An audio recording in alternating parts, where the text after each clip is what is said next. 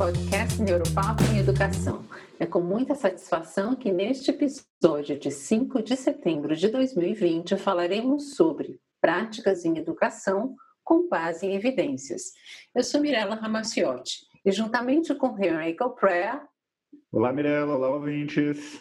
Pensamos semanalmente sobre um tópico dentro da área de educação, sob a perspectiva das neurociências.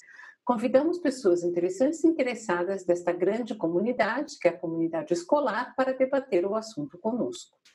Neste episódio, contaremos com a presença da professora doutora Cynthia Weiler, professora de língua inglesa no Departamento de Letras e no programa de pós-graduação em Educação da Universidade Regional de Blumenau.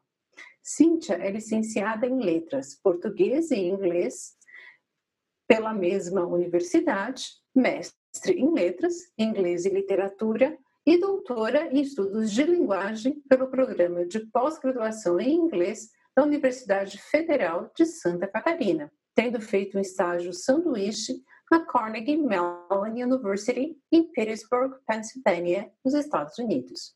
Ela tem experiência profissional no ensino de língua inglesa com os mais diversos níveis em escolas regulares e de idiomas, bem como experiência com tradução e revisão.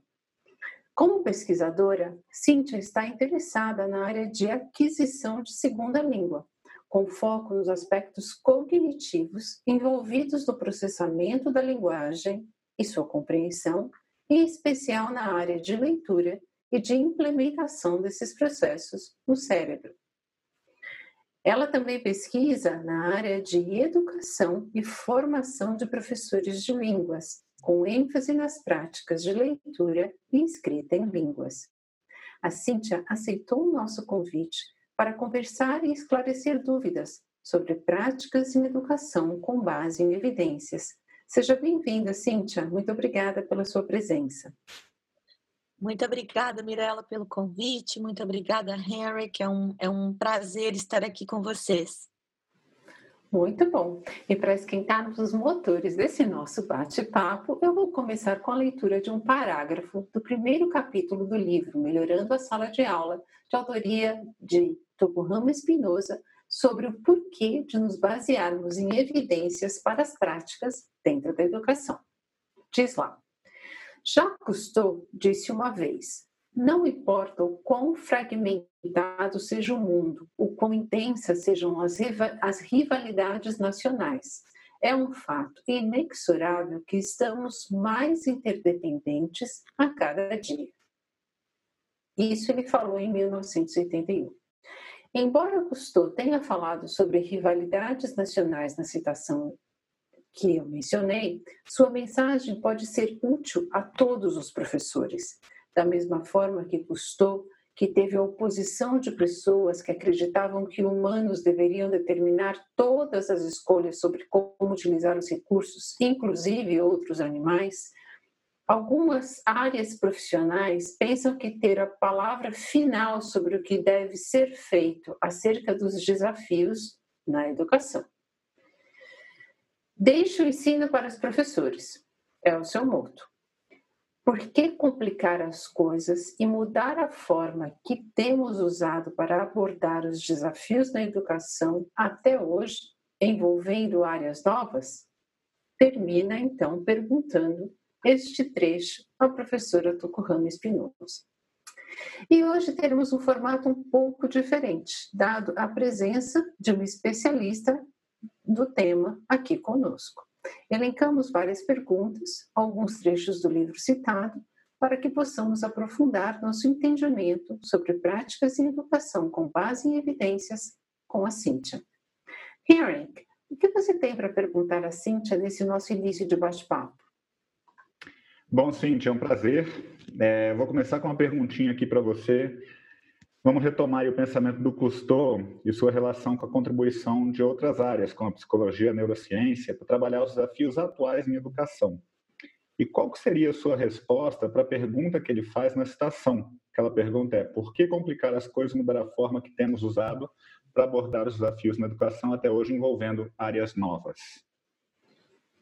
Olha, Eric, essa pergunta é uma pergunta muito boa, né? A gente sabe que apesar de tantos anos, né, de boas intenções na educação formal, a gente ainda não conseguiu encontrar as respostas certas para suprir todas as necessidades dos nossos estudantes, né? Os, os problemas educacionais são complexos e enquanto outras profissões né, acabaram evoluindo, se adaptando, a educação parece não fazer o mesmo na, na mesma velocidade, né?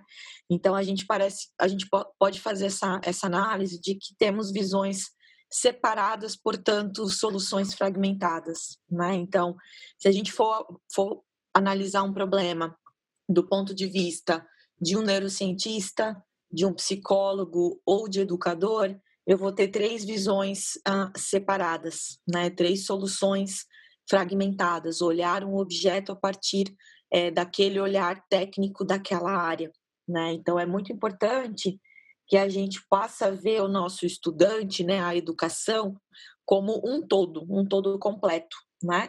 E para a gente poder ver esse todo completo, a gente precisa de, é, de conhecimento de todas essas áreas que envolvem esse todo, que envolvem esse estudante, né? E Tukurama Espinosa, que é a autora que a, que a Mirella mencionou, né, que, que faz essa pergunta aí para gente, ela justamente advoca sobre a área do Mind, Brain and Education, né, mente, cérebro e educação, que é uma área é, transdisciplinar, na verdade, né, quando a gente acaba olhando é, a educação, a prática pedagógica, a aprendizagem, o cérebro, o estudante, como um todo, do ponto de vista da neurociência, da psicologia, da educação. Né? Então, é, a forma como a gente olha o nosso estudante, a forma como a gente diagnostica, digamos assim, a sua condição, o seu contexto, vai determinar o tipo de solução ou o tipo de remédio né, que nós vamos oferecer para ele.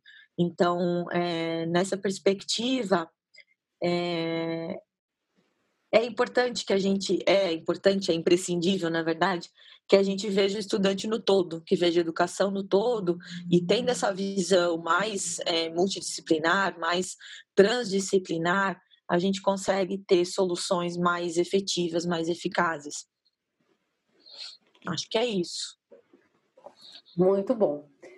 Cíntia, com relação a como trabalhar com evidências, eu trago aqui um outro trecho da mesma referência utilizada no início, que é o livro Melhorando a Sala de Aula.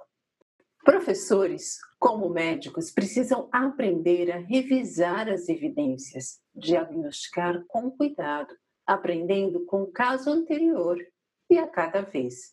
Ensinar é geralmente chamado o trabalho mais difícil tanto devido ao grande número de encontros diários, que deixa muitos médicos para trás, mas também porque cada indivíduo traz novas informações, novos desafios para a nossa dinâmica de sala de aula, combinações únicas de fatores que precisamos saber a fim de maximizar o potencial do aluno enquanto aprendiz.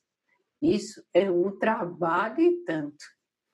Cíntia, Quanto e em que medida isso, descrito aqui nesse trecho do livro referenciado, se reflete na sua prática como professora universitária e pesquisadora do assunto? Uhum, excelente pergunta, Mirella. Sim, nós professores temos o trabalho que é considerado difícil, né? Nós trabalhamos com uma eu, eu, profundamente acredito que nós, professores, precisamos desenvolver uma postura de pesquisador.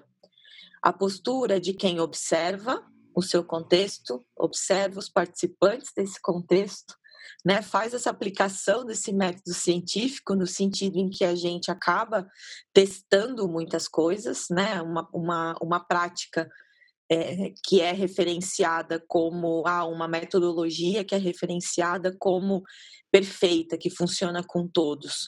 Nós, professores, sabemos que ao adentrarmos uma sala de aula, nós temos um microcosmo, nós temos um mini universo naquela sala de aula e que nem sempre aquele método que é hiperreferenciado, né, é, vá, vá funcionar com aquele, com aquele grupo, né? Então nós temos, é, nós sabemos que cada cérebro é único, esse é um dos princípios, né, da ciência da mente, cérebro e educação. Então, cada estudante traz uma bagagem, traz uma experiência com ele, e são, são tantos ingredientes nessa sala de aula que nós, professores, precisamos ter essa postura é, de observador.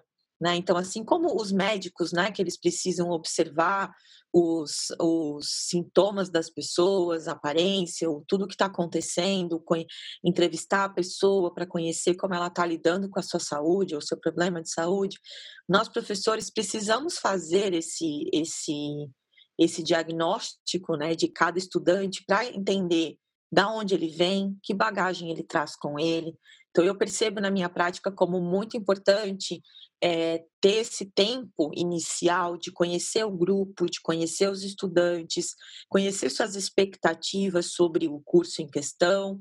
Né? Então, no caso, eu trabalho com curso de letras, estou formando professores é, de língua inglesa e penso que é muito importante é, esse conhecimento para que eu possa planejar as minhas aulas. Eu, eu sigo né? Enquanto, enquanto professores, a gente segue ementas, a gente segue conteúdos que a gente deve trabalhar em cada disciplina, e só que aquilo não é estanque, aquilo não é, e não é apenas aquilo, né? Eu profundamente acredito que quando a gente decide ensinar, a gente decide transformar vidas, né? Então, quando eu penso que eu estou ensinando um, um, um estudante que quer ser professor, de língua inglesa, eu ensino muito além da língua inglesa. Né? Eu ensino ele postura pedagógica, eu ensino muitas coisas para sua vida também. Acaba sendo algo incidental, talvez não é algo que a gente planeje tanto, mas é muito importante que a gente tenha o nosso estudante conosco. Eu sempre falo isso, né? O estudante tem que estar com você enquanto professor. Né? Então esse que é o trabalho, o trabalho difícil, o trabalho de você motivar, o trabalho de você trazer o estudante para o lugar onde você está ou você se dirigir ao local onde ele está. Eu acho que a gente fica nesse nesse entremeio, né, em que quando eu falo ter, ter o estudante com você, é ele topar o que você é, sugerir, no sentido, ah, ó, nós vamos fazer, vamos aprender desta forma ou daquela forma, né? E você ter o poder de convencimento, fazer com que o estudante entenda o porquê de você trabalhar daquela forma, né? E ele, e ele comprar a sua ideia, que entre aspas duplas, né?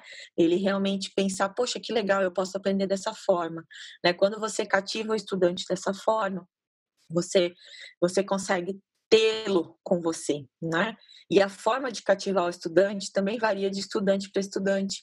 Então, é, concordo totalmente quando a autora coloca que ensinar é o trabalho mais difícil, porque a gente precisa fazer esse diagnóstico, mas aprendendo com os casos anteriores, aprendendo com o que com o que já passou, né? E a gente, enquanto professor, humildemente reconhecer que nós não somos perfeitos, nós não somos completos, né? Não é porque nós professores temos um currículo, temos um conhecimento maior do que os nossos estudantes, que a gente não possa aprender com eles, né? Então eu penso que a profissão professor, é, muito além de outras profissões, a gente tem essa, essa, essa atualização constante. A gente está o tempo todo, enquanto ensinamos, também aprendemos. Eu acho que essa postura é, humilde é muito importante nesse processo. E assim, dessa forma, a formação de professores, né, ela não é, no nosso caso ali com língua inglesa no curso de letras, não é um canudo depois de quatro anos que vai dizer que você é professor ou que você, que você não precisa mais estudar. Né? A formação de professores é um processo da vida toda.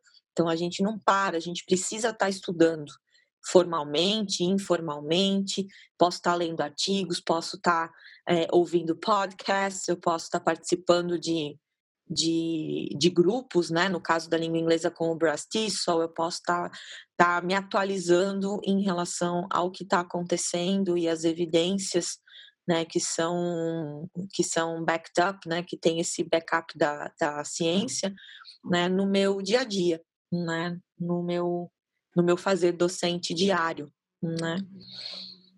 Não sei se eu respondi, Mirella. Respondeu, respondeu e muito, respondeu, Cíntia. E, e, e, dá vontade de começar a falar um monte já, mas vamos deixar para depois. Temos bastante bate-papo ainda.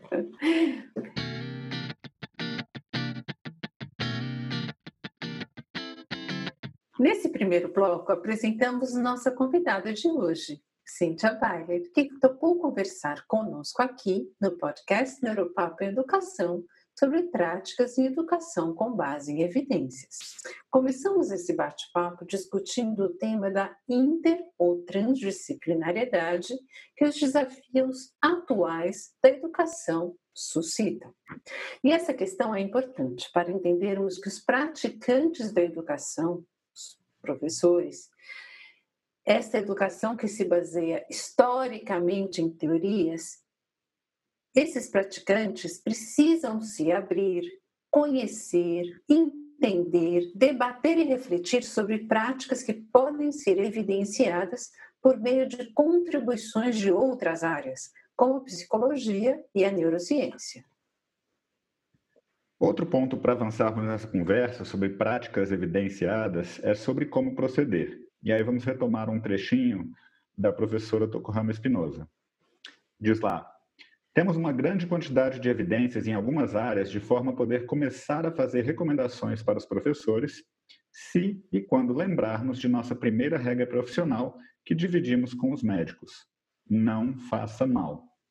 A primeira coisa que os professores devem aprender a fazer é avaliar a qualidade das evidências antes de correr para metodologias populares tendências ou livros de atividades que não possuem qualquer respaldo científico e que, de fato, podem fazer muito mal. Cíntia, como é que você sugere que o professor proceda para não fazer mal na avaliação da qualidade das evidências ao abraçar metodologias ou abordagens que estão mais em voga recentemente? Hum.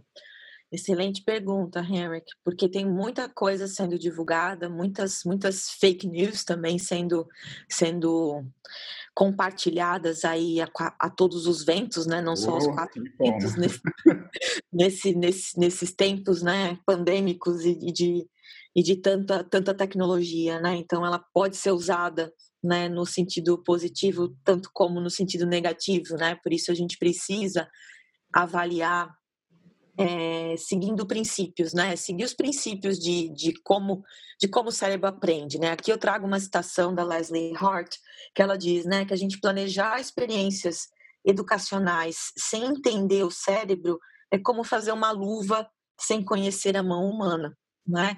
Então eu acho essa, essa frase, essa citação fantástica, porque será que nós professores sabemos como o cérebro aprende? Como que o nosso estudante aprende?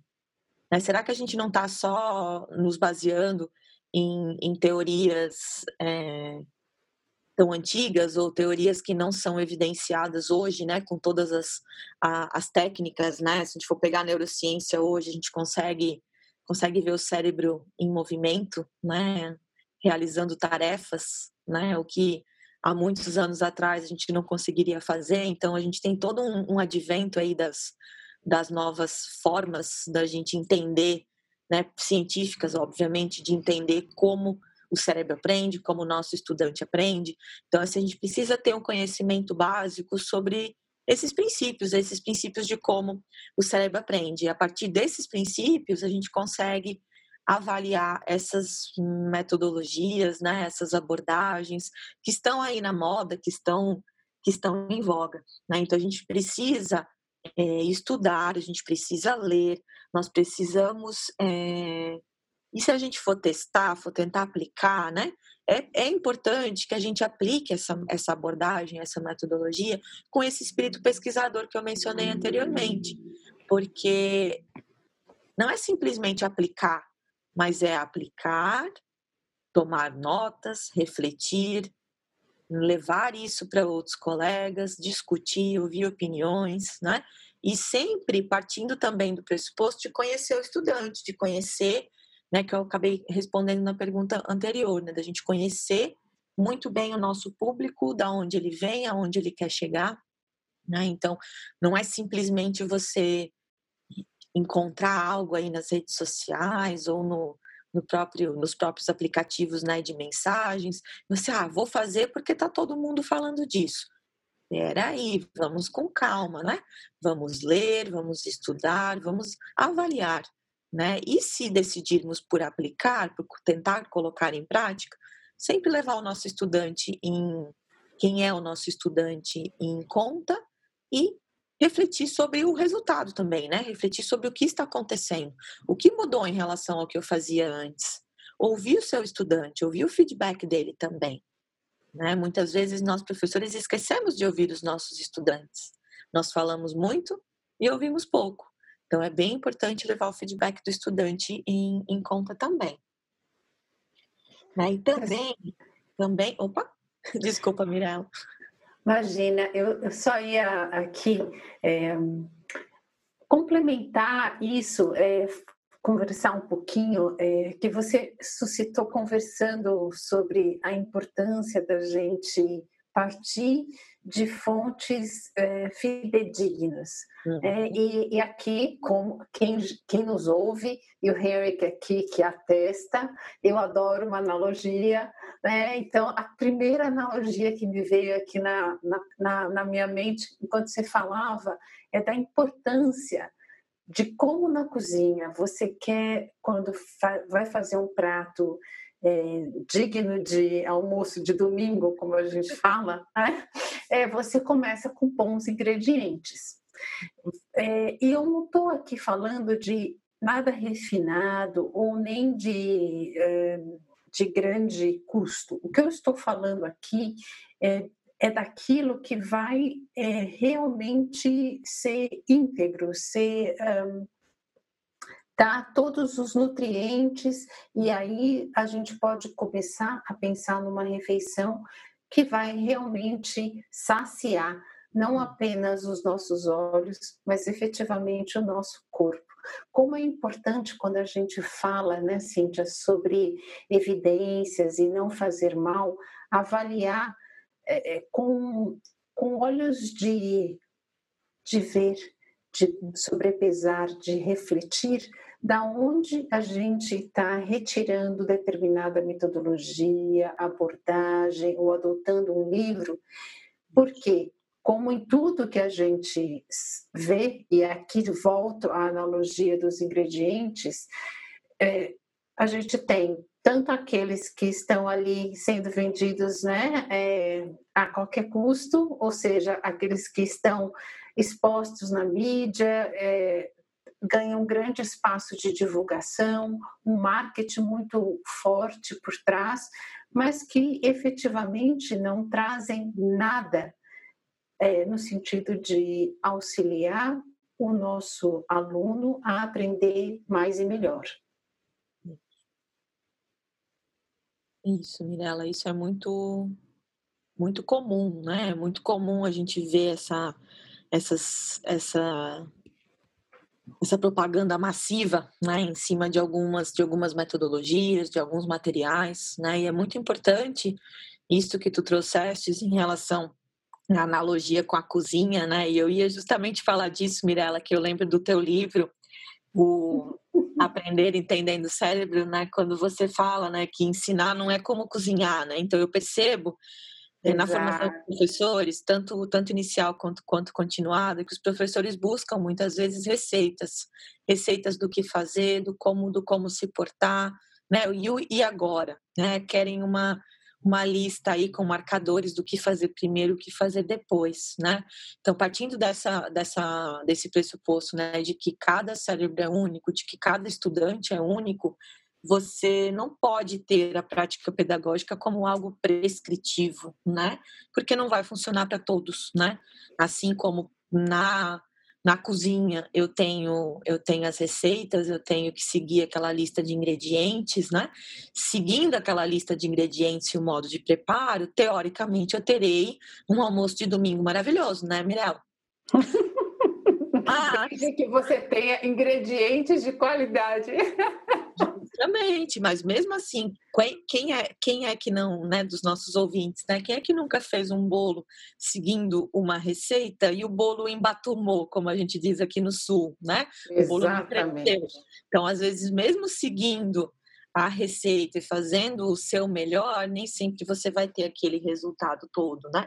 E com os estudantes, a gente precisa ter, ter esses princípios básicos, né? A gente precisa ler é, materiais que sejam é, de qualidade, né? Buscar fontes é, que você possa confiar, né? Normalmente, as universidades conduzem pesquisa dentro dos princípios éticos e dentro das, dos princípios de método científico mesmo, então são as pesquisas que a gente deve é, ler e deve também ler com criticidade também, né, porque as pesquisas são feitas é, com um determinado número de pessoas, num determinado contexto, então a gente precisa ler as coisas com olhos de ver, como a Mirella falou, com olhos críticos, né, isso é muito importante.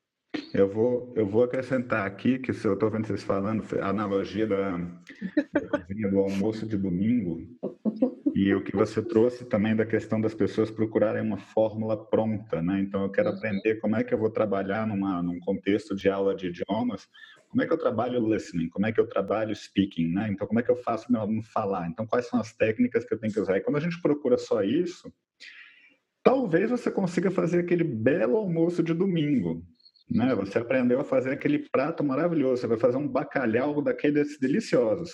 Só que você falou uma coisa muito interessante, né, Cintia? Eu preciso conhecer o meu aluno e cada aluno é único. Não adianta eu fazer uma, uma bacalhauada deliciosa se o meu aluno não gosta de bacalhau, né? Então, o quão prático eu seja naquilo ali. Eu preciso ter um entendimento maior sobre culinária, sobre conhecimento maior sobre os elementos, a combinação desses elementos, para que eu possa criar uma coisa nova que vai realmente atender aquele aluno também.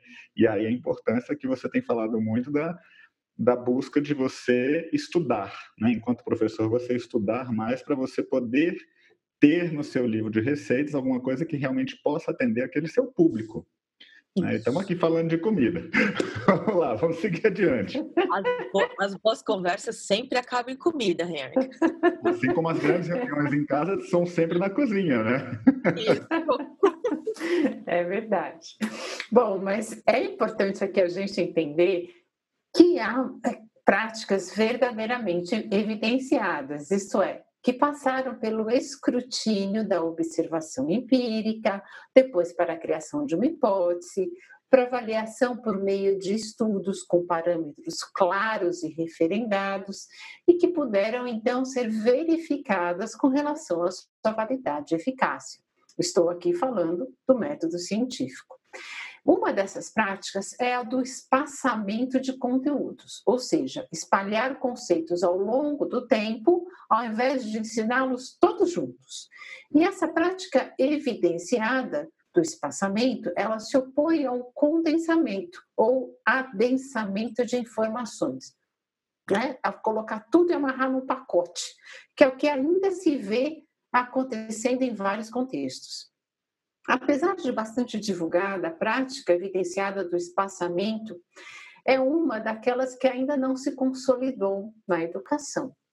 Cíntia, por que, que você pensa que isso acontece? Hum, ótima pergunta, Mirella. Parece que na área de educação nós queremos ensinar e não conhecemos como o cérebro funciona. Percebo isso em muitas formações de professores em que sou convidada a ministrar, ou mesmo na minha sala de aula, né?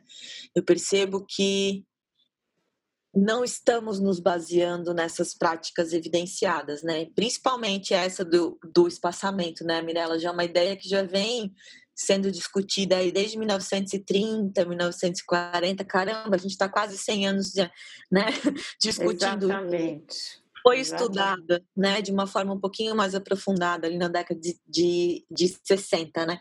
Então, pô, já estamos em 2020, então apesar de tantos anos, né, com evidências aí na área da psicologia, na área da educação, resultados positivos da neurociência também, a técnica não é tão aplicada assim. Por que será, né? Talvez porque ela requer planejamento extra do professor. Né? Você trabalhar com um conceito, com um conteúdo de forma espaçada, requer que você tenha, ao início do seu ano, do seu semestre, do seu bimestre, do seu mês, né, dentro da sua organização é, de conteúdos é, a ser ministrados, que você precisa ter uma noção do todo para que você possa espaçar e retornar aquele conhecimento é, construído anteriormente, né? Só que também não, não depende só do professor, depende também do estudante, né? Então, muitas vezes, o nosso estudante também acaba por não organizar o seu tempo, não fazendo as tarefas quando são solicitadas e acaba fazendo tudo na última hora, né? No dia antes da prova ou na noite anterior, né? Nós ouvimos ouvimos muito muito isso, né?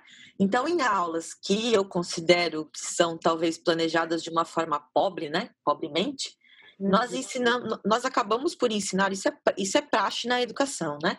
Acabamos ensinando conteúdos no vácuo, no vácuo porque eles são apontados naquela aula, naquela semana e depois a gente nunca mais volta para eles, né?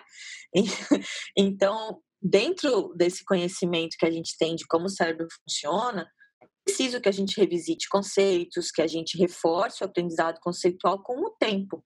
Por quê? Porque isso reforça as conexões neurais, né, as redes neurais. E quando a gente não reforça os conceitos, a gente fica trabalhando as coisas de forma é, condensada, vou, vou, vou trabalhar um conteúdo agora, outro conteúdo depois, outro depois, não, não retornar né, aos conceitos que eu trabalhei anteriormente, essas conexões, né, esses links neurais acabam se enfraquecendo com o tempo e sem memória nós sabemos que não há aprendizado, né? Eu não consigo recuperar um, um assunto, um conteúdo, um conceito que eu aprendi há duas semanas se eu não memorizei, né? E eu não consigo demonstrar real aprendizado. Esse é um dos, dos princípios básicos, né? A aprendizagem acontece quando eu tenho atenção e memória. Então, o ideal seria que a gente pensasse os nossos os nossos currículos, as, as nossas organizações de, de, de, disciplinas, né, num espiral, onde um conteúdo, né, eu não, eu não trabalho um conteúdo num momento só,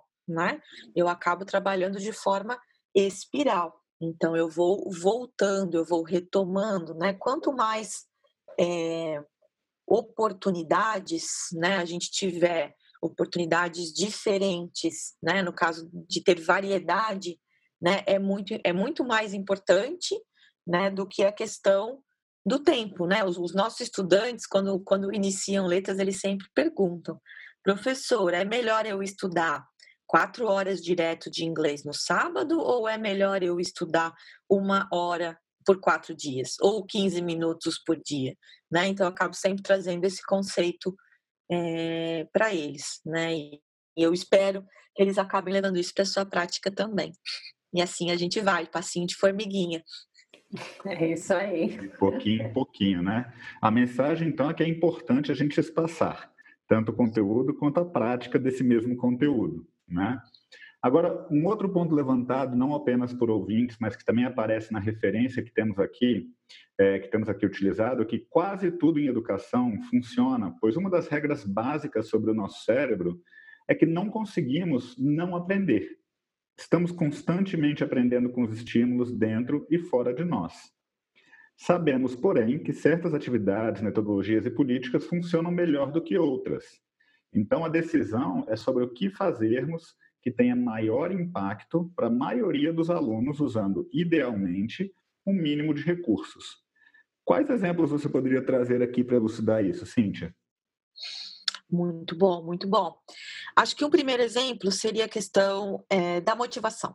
Né? Então, como eu já mencionei antes, né? conhecer os estudantes, conhecer o contexto deles, é uma prática que tem impacto, porque você consegue trazer o estudante consegue tentar trazer o estudante para mais próximo de você, para o objetivo que você tem, você conhecendo as expectativas dele, faz com que você é, consiga é, ter o estudante com você nesse processo, né? Ter ele comprando a sua ideia, como eu mencionei antes, né? Outra outra questão é a gente tentar organizar as nossas aulas de forma a seguir esses princípios, né? E princípios como, para que eu para que o estudante aprenda, é preciso que ele tenha atenção. A atenção não é algo que dura forever, não é algo que dura por uma hora. Né? A gente tem os nossos spans, os nossos limites de atenção. Então é preciso também que a gente organize a nossa, a nossa aula, organize a nossa sequência de aulas, de forma em que nós, professores, não sejamos o tempo todo o centro do processo, o centro do processo sempre deve ser o estudante, né? E isso é fácil de fazer, né? Eu entender que o meu estudante é o centro e eu preciso levá-lo, é, levar as suas características em consideração quando eu planejo as minhas aulas é algo muito fácil e que tem todo o impacto. É, que mais? São tantas coisas, né?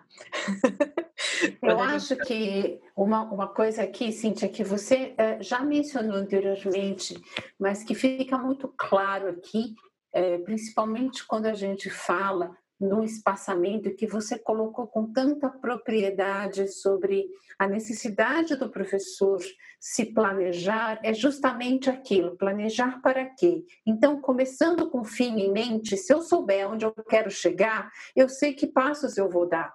Então, isso é algo que a gente sabe que beneficia a maioria e que utiliza tem pouco recurso, se feito com clareza e feito com intencionalidade, não é? Isso, isso, Mirella. Quando a gente sabe onde a gente quer chegar e o estudante também sabe aonde ele deve chegar, estamos todos no mesmo no mesmo patamar, né? E podemos olhar para frente e podemos fazer as ações, colocar as ações é, em prática para que esse fim seja alcançado. Nesse, nesse ponto, Mirella, também vejo que é muito importante a prática do feedback. Né? O estudante ele precisa saber se ele está conseguindo alcançar o que é esperado dele. Se sim, parabéns, né? Vamos para o próximo desafio. Se não, o que eu preciso fazer? Né? O estudante tem essa sede de, de reconhecimento e também de, de identificação do que falta para que ele chegue naquele ponto onde a gente quer chegar. Né?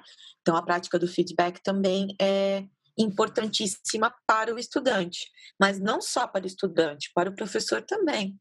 Né? Nós, professores, também queremos saber se nós estamos conseguindo é, é, alcançar os nossos estudantes, se nós estamos conseguindo cumprir né, com o que com o que pensamos, com o que planejamos, né? Cumprir com as expectativas também que os nossos estudantes têm, têm de nós, né? Então são coisas muito simples, muito fáceis de serem colocadas em prática com o um mínimo de recursos, né, Mirella?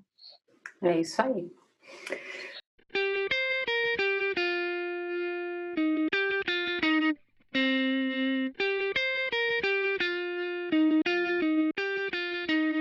Agora, neste episódio do podcast Neuropapo em Educação, conversamos com Cíntia Weiler sobre o tema Práticas em Educação com base em evidências. Começamos esse bate-papo discutindo o assunto com base em uma leitura sobre a necessidade de adotarmos uma abordagem pluralista ou interdisciplinar quando falamos em práticas evidenciadas. Isso significa que nem tudo que a epistemologia da educação, ou seja, sua base de conhecimentos, abrange as respostas que temos que dar aos desafios que a sala de aula nos apresenta. Precisamos que os praticantes da educação se familiarizem com conhecimentos e abordagens advindas de outras áreas do conhecimento, como a psicologia e a neurociência, para que a integralidade do aprendiz possa ter espaço de compreensão e desenvolvimento quando se fala em aprendizagem. Complementamos essa troca com considerações sobre como a prática de espaçamento, bem evidenciado quanto à sua eficácia, poderia ser mais bem utilizada e também ouvimos da Cintia exemplos de atividades, metodologias e políticas que têm maior impacto evidenciado para a maioria dos alunos. Cíntia, então nós falamos aqui sobre o porquê, falamos sobre o como, agora vamos abordar o que um profissional que nos ouve pode fazer para um ensino mais gratificante, personalizado e profissional, usando a prática com base em evidências ao invés da simples intuição. como já afirma a professora Tocorrama Espinosa. E eu falo aqui da ciência da mente, cérebro e educação, e como essa forma transdisciplinar de abordar os desafios que temos em educação funciona. O que, que você pode nos falar a esse respeito? Nossa, isso, é, isso é muito. Essa ciência é maravilhosa, né, né, Mirella? Quanto mais a gente lê, quanto mais é, vamos atrás de conteúdos, quanto mais a gente lê Tucumã Espinosa, mais, mais apaixonada eu fico. E quando eu falo sobre, sobre mente, cérebro e educação para os meus estudantes, eu vejo os olhos deles brilhando, né? porque eles percebem que ensinar não é uma receita, eles aprendem, né, que quando a gente vai ensinar qualquer que seja o conteúdo ou a nossa área, né, a gente precisa levar em conta o contexto maior, né? Quando quando Tuco Ramos Espinosa coloca, né, que a gente tem esses princípios básicos, a gente precisa levar em consideração a nutrição, né? O nosso estudante precisa comer bem, ele precisa dormir bem, ele precisa se exercitar. Então, poxa, o estudante precisa fazer isso tudo para conseguir aprender. Né? E muitas vezes na nossa sala de aula, lá da nossa determinada disciplina, a gente fica pensando no estudante só naquela disciplina, né? O meu estudante enquanto estudante de inglês. Mas esse meu estudante é um ser, é um todo, ele é um ser completo. E ele é um ser que se ele não estiver dormindo bem, não estiver se alimentando bem, não estiver se exercitando bem, ele não vai conseguir render, ele não vai conseguir aprender da forma como ele aprenderia se ele tivesse essas necessidades básicas aí é, suprimidas, não é? Então, então ela, a, a ciência da mente, cérebro e educação nos traz uma perspectiva muito mais ampla, né? muito mais referenciada, baseada em evidências, e que a gente pode levar isso, é, a gente precisa levar isso à frente, a gente precisa com que mais pessoas conheçam. Né, Mirella? Precisamos. É. Eu não sou a Mirella, mas eu vou falar, precisamos mesmo. Verdade, Henry, cada vez mais. Cada vez mais. Cíntia, chegou o momento da gente compartilhar histórias aqui. Você tem alguma história sobre a sua trajetória em educação que traga para quem nos ouve aí uma ideia de como podemos nos beneficiar, todos nós, com a adoção de práticas evidenciadas?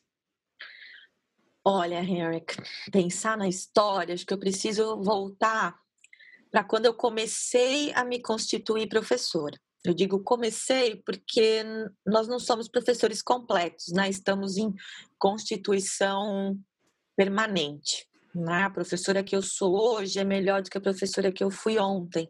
E eu espero que a professora que serei amanhã será melhor do que a que eu sou hoje, certo? Mas se eu for pensar nesse, nessa, nessa história, acho que eu vou voltar na Cíntia lá com 15 anos, quando a Cíntia começou, recebeu a oportunidade de lecionar inglês numa escola de idiomas, numa escola privada, em que eu era estudante na época, e eu fui convidada a, com auxílio de coordenação pedagógica, né, com, com supervisão, começar os meus primeiros passos enquanto professora ou enquanto instrutora de idiomas, né, que é o que é o, que é o cargo nesse tipo de contexto.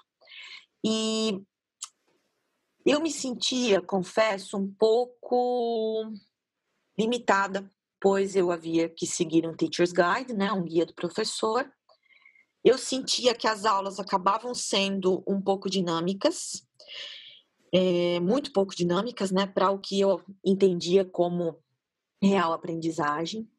E naquela época, como eu tinha 15 anos, eu ainda estava no ensino médio, e aos poucos, a minha intuição, né, eu tive que acabar usando a minha intuição, pois naquela época ainda não estava com uma formação tão forte, eu fui observando intuitivamente o contexto dos estudantes e trazendo isso para minha aula, né? Tentando conhecer mais os estudantes e comentando sobre aspectos e tentando levar as expectativas desses estudantes para minha sala de aula. Então foi algo que eu fui aprendendo aos poucos a partir da minha intuição né? Que mais tarde, quando eu fui à graduação, quando eu fui ao mestrado, quando eu fui ao doutorado e quando eu fui apresentada a essa ciência maravilhosa da mente, cérebro e educação, né? Eu comecei a ver que isso, que essa minha intuição, ela era baseada em evidências, né? E com isso é, me fez me sentir ainda mais segura em, em usar essa minha essa, essa minha intuição que na verdade é referenciada né? nessa minha prática é, evidenciada. Então, porque eu percebia que os estudantes se tornavam mais seguros, eles se sentiam mais é, importantes no processo, né? Porque quando nós ensinamos, nós não ensinamos computadores, né? Onde o que eu programo vai acontecer, né? Então os estudantes são uma caixinha de surpresas, né? Então a gente precisa é, levar todas essas questões em, em consideração. Então é um, é, uma, é, um, é um breve né, relato de um episódio onde a intuição acabou sendo é, referenciada pela, pela prática e evidenciada pela prática, né? Hum, outro, outro ponto, né? Vamos, vamos chegar um pouco mais perto do que a Cintia é hoje. Vamos pensar nas aulas nessa época de pandemia aí, né? O que, que a gente, o que, que a gente percebe? Como eu lido um pouco com formação de professores também dentro, não só de professores de língua inglesa, mas com formação continuada é, dentro da universidade. Então, acabo lidando. A gente tem um programa é, de formação continuada de professores em metodologias ativas. Então, eu percebi nessa, nessa pandemia o quanto muitos dos nossos professores é, seguem um método ou uma educação muito tradicional e quando eles foram é, desafiados com a pandemia a ministrar aulas remotas mediadas por tecnologia que a nossa universidade deu três dias para os professores se, se adaptarem e retomarem as aulas, né, depois do, do lockdown, em março. Então, nós. Eu percebi o quanto os professores achavam que dar uma aula remota, mediada por tecnologia, é apenas transpor para o formato remoto a mesma aula que eu dou presencialmente para o meu estudante, né? Então, nossa senhora, fiquei desesperada, porque os professores precisam ter a noção de que não é a mesma coisa. Eu não estou vendo o meu aluno face to face, não estou vendo ele na minha frente, né? Eu preciso replanejar as minhas aulas, eu preciso replanejar os tempos, porque o tempo na frente do computador não é o mesmo tempo que a gente tem numa sala de aula com um quadro, né? Tantas, tantas, tantas coisas e que com a formação, eu percebo nesse, nesse, nesse, nesse programa, com o desenvolvimento numa comunidade de prática, onde esses professores podem é, experimentar metodologias diferentes, metodologias mais ativas, levando o estudante como centro do processo, levando em consideração né, esse conhecimento de como o cérebro aprende, que é um dos conteúdos que a gente é, trabalha com esses professores, discute e constrói conhecimentos com eles, o quanto eles conseguem, com essas referências de práticas evidenciadas, o quanto eles conseguem é, se reinventar, o quanto eles conseguem inovar. Né? Então, procurei trazer para vocês um episódio mais do início e um episódio mais recente. Ah, muito bom, essas histórias são super relevantes para a gente poder ilustrar exatamente aquilo que a gente está falando, né? É, é muito bom ouvir essas duas histórias desses momentos distintos. E estamos chegando ao final desse episódio sobre práticas em educação com base em evidências. Então, gostaríamos de ouvir um pouco mais da Cíntia sobre sugestões ou implicações com relação ao que discutimos hoje sobre práticas em educação com base em evidências e ambientes educacionais. Mas, Eric, antes da Cíntia falar, eu gostaria de ouvir de você. O que você vê aqui como possibilidades nos vários espaços que a gente tem dentro dessa grande comunidade escolar com relação a esse nosso tema de hoje, práticas em educação com base em evidências. O que, o que você tem de sugestão para deixar conosco? Gente, eu estava ouvindo a Cíntia falar e tanta coisa veio à minha cabeça, mas tanta coisa, né? Então a gente começou a conversar aí lá do início sobre cada cérebro é único, sobre a importância de você entender aquele aluno que está com você, é, a importância de você trazer essa discussão para um uso de, de, de, poucos recursos. Eu acho que ela falou sobre a questão da importância de rapport, né? Então, quando ela fala sobre você estar com um foco compartilhado com aquele seu aluno de forma a trazer ele para perto de você, como é que isso cativa o aluno. Uma das primeiras coisas que me veio à cabeça quando você começou a falar, Cíntia, foi, e fugindo um pouco da área de, de Mind, Brain and Education, né, do Mente, Cérebro Educação, mas que, que parece que está muito ligado é, dentro da área de ensino de língua, de língua inglesa, foi uma coisa que veio muito forte no ano 2000, que foi a questão do Dogma in ELT, né? aquela questão de como a gente vai fazer uma aprendizagem baseada é, na pedagogia essencial, né? com foco no professor e no aluno. E o quanto que isso, para mim, traz uh, da, da, relevância de tudo que a gente conversou aqui. É, como é que a gente consegue sair hoje dessas essas práticas rasas, né, do que a gente tem visto muita gente hoje, a gente falou de pandemia. Eu estou chocado até agora com a quantidade de especialistas em aulas tecnológicas, especialistas em aulas é, online que surgiram da noite para o dia e pessoas dando curso e pessoas fazendo e acontecendo como se soubessem exatamente aquilo que estão fazendo. Eu vou dizer que num contexto de escola de educação básica, né, é, que foge do contexto de universidade, mas quando está falando de alunos de é, desde de educação infantil até o ensino médio, onde essa prática não é comum. Essa prática não existia, você não tinha esse tipo de, de aprendizagem, o ensino EAD, né, educação à distância, para uma faixa etária desse, dessa, dessa que a gente tem aí. E como a gente se pega, muitas vezes, tentando seguir pessoas que estão tentando vender, e eu acho que essa palavra pode vir aqui até no sentido negativo dela, né? É, mas vender alguma coisa simplesmente porque aquilo é agradável para os nossos ouvidos. Como é que a gente a gente já discutiu isso no nosso programa, né? Como é que a gente acaba tentando a gente se empresta aquilo que confirma alguma das nossas crenças ou aquilo que nos dá um conforto maior, em vez da gente tentar sair da nossa zona de conforto.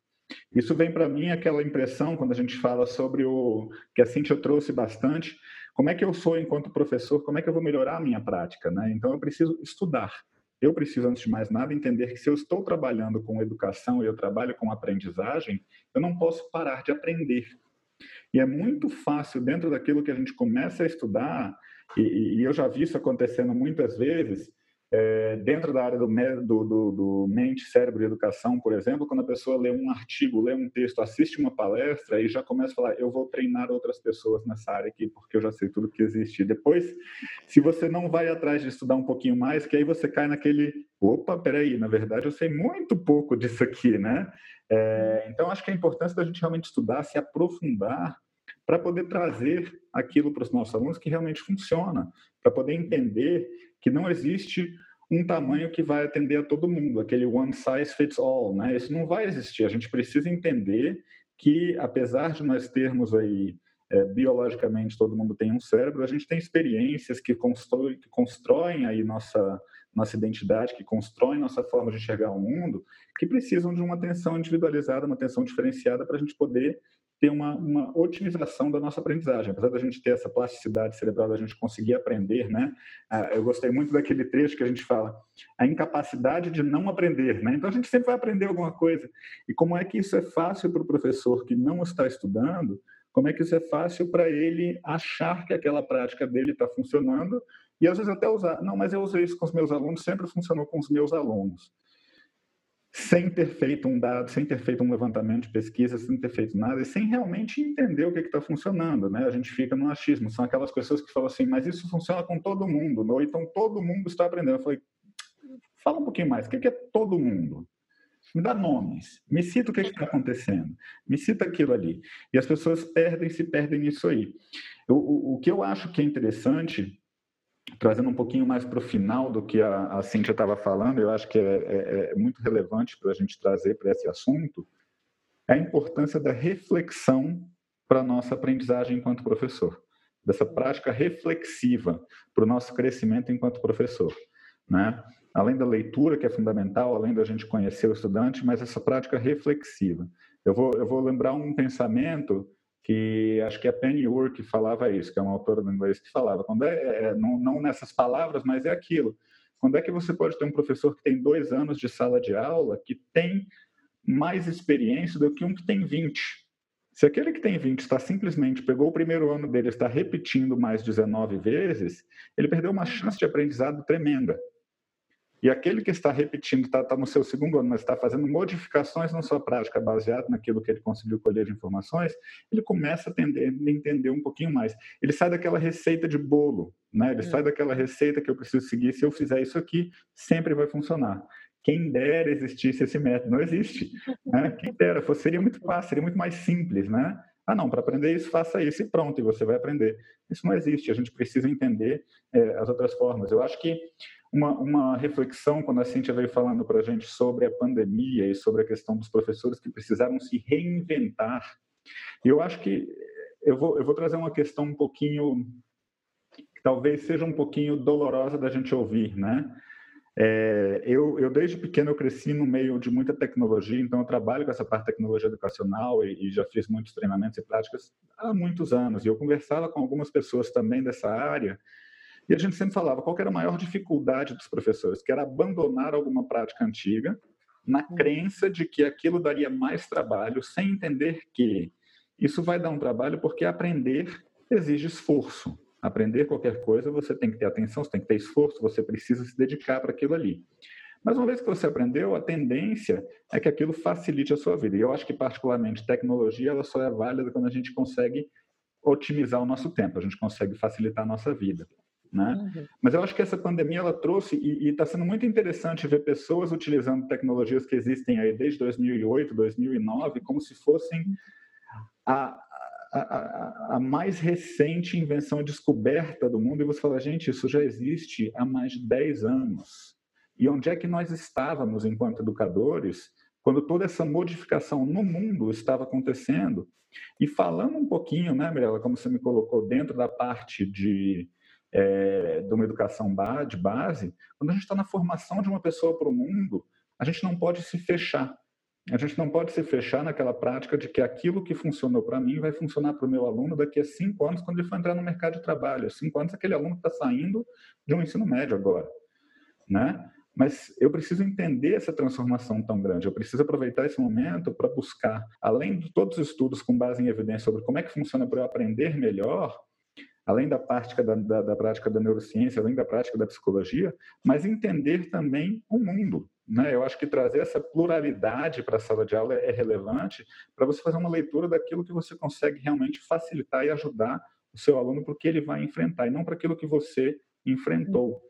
É, é você conseguir mostrar que você precisa aprender para você estar preparado para a situação que vai chegar e você conseguir ler sinais de que algumas coisas vão chegar. Não que a gente conseguisse ler um sinal de uma pandemia, mas é, existem algumas mudanças no mundo que a gente está escutando e está discutindo já tem muitos e muitos anos, e muita gente parece que não está dando bola, muita gente está tapando o sol com a peneira e tentando dizer para si mesmo que isso não vai acontecer. Eu acho que a gente tem que muito trazer isso daí. A gente tem hoje em dia, usando a palavra evidências de transformações, que a gente precisa trazer.